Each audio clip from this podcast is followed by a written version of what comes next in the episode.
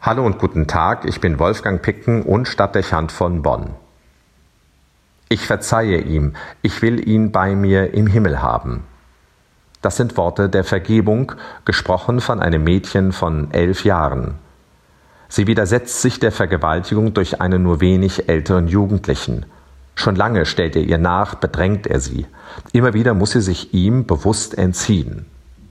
Er wohnt im selben Haus. Seine Eltern sind die Vermieter der Wohnung, in der sie mit fünf Geschwistern und der Mutter lebt. Der Vater starb fünf Jahre zuvor an Malaria. Es ist schwer für die Familie, die Miete aufzubringen, arme, sehr arme Zustände. Ein Abhängigkeitsverhältnis, aus dem der junge Mann offenbar Forderungen abzuleiten scheint. Dienstbar soll sie sein. Wir befinden uns im Jahr 1902, Italien. Die Armut führt viele aus der Landbevölkerung Europas zur Flucht in die Stadt, verbunden mit der Hoffnung, in den neuen Ballungsräumen Arbeit zu finden und den Unterhalt sicherstellen zu können. Die Zeit der Industrialisierung. Nicht wenige tappen dabei in die Armutsfalle. Ihre Hoffnungen gehen nicht in Erfüllung. Menschen unwürdige Arbeitsumstände, geringe Löhne, keine soziale Absicherung. Das Elend ist überall auf den Straßen präsent. Menschen verlieren ihr Zuhause, leben und sterben auf den Straßen. So auch in Rom. Hierher ist die Familie aus der ländlichen Peripherie mit ihren Kindern gezogen.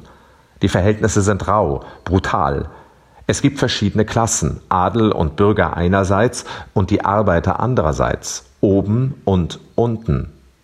Leicht entsteht der Eindruck, die am unteren Ende besäßen weniger Würde, weniger Rechte, hätten zu tun, was die anderen wollen, alles, was sie wollen. Solche Denkweisen entgrenzen schnell und führen zu perversen Vorstellungen ohne jedes Unrechtsempfinden. Ich nehme mir und bekomme, was ich will. Ausbeutung und Vergewaltigung sind die Konsequenz. Zustände in Europa noch vor gut 100 Jahren, Wirklichkeit noch heute in vielen Regionen und Slums der Welt, vermutlich millionenfach. Es braucht viel Selbstwertgefühl und Charakter, sich dem zu widersetzen und die Entwürdigung und die Gewalt nicht einfach an sich geschehen zu lassen. Man mag sich nicht vorstellen, was das für viele Mädchen, die oft noch Kinder sind, bedeutet. Das Schicksal dieses einen Mädchens mahnt uns, nicht wegzusehen und zu ignorieren, was vielerorts geschieht, weil es an Gerechtigkeit und Bildung mangelt, weil sich Zonen des Elends bilden und Menschen wertlos werden. Die Statistiken über Hunger und Armut kennen wir alle. Was das aber real für die Betroffenen bedeutet, was Kinderarmut für Konsequenzen hat und womit sie viele bezahlen müssen, das können wir uns gar nicht konkret genug vorstellen. Denn nur wenn wir sehen und hören, wie Kinder schreien und weinen, weil sie hungern und Gewalt ausgesetzt sind, weil sie misshandelt und vergewaltigt werden, werden wir die Initiative aufbringen, an diesen Verhältnissen etwas zu verändern.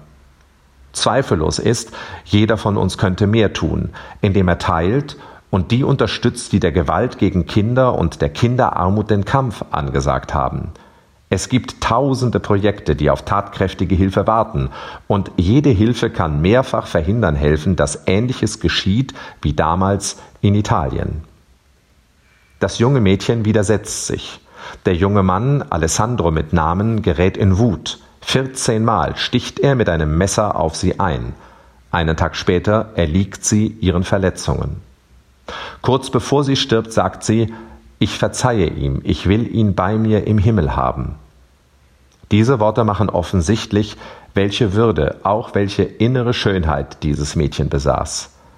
Er hatte angenommen, etwas Wertloses zu töten und musste realisieren, dass er eine Heilige umgebracht hatte.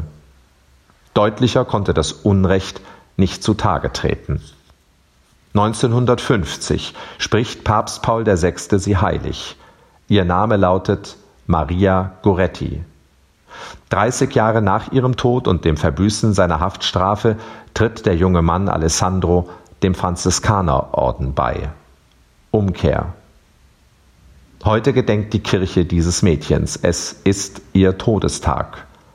Ein Tag der Mahnung, weltweit, sich nicht mit dem Schicksal so vieler Kinder abzufinden, die ähnlichen Gefahren ausgesetzt sind, weil sie der Armut und der Willkür anderer überlassen werden. Wolfgang Picken für den Podcast Spitzen aus Kirche und Politik.